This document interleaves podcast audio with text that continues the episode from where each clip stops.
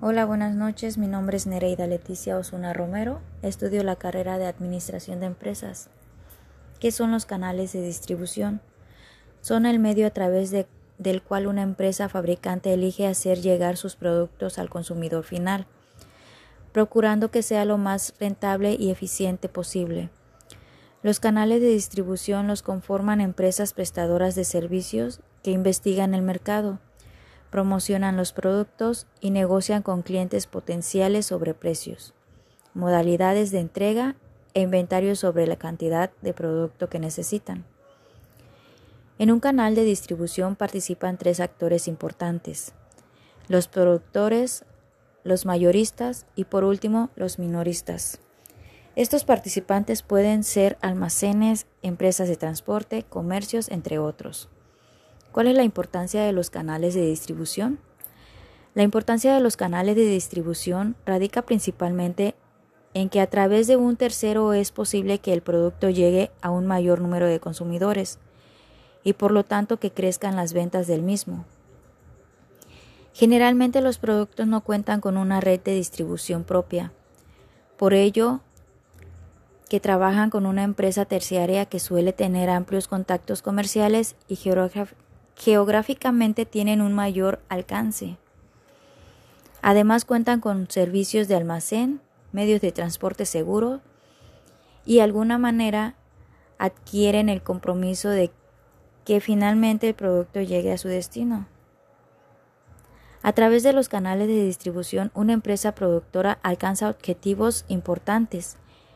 Ubicar su mercancía en, lugar de, en el lugar adecuado para alcance del consumidor en el menor tiempo posible. Los canales de distribución se clasifican según diversas características. Canal directo.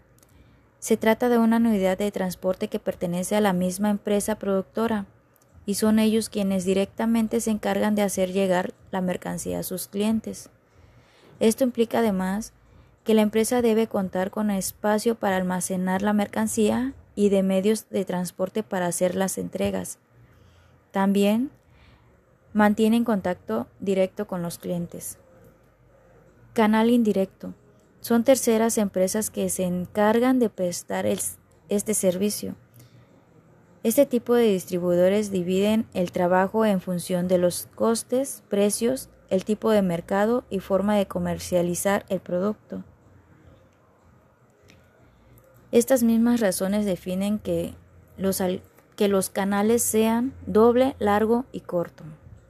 Doble intervienen tres agentes distribuidores, un mayorista, un minorista y un distribuidor de carácter exclusivo, que además tienen participación en la comercialización del producto.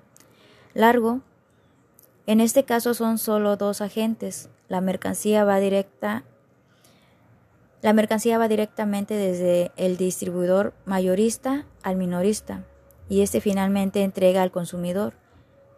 Esta cadena de distribución generalmente se aplica en, en comercios pequeños.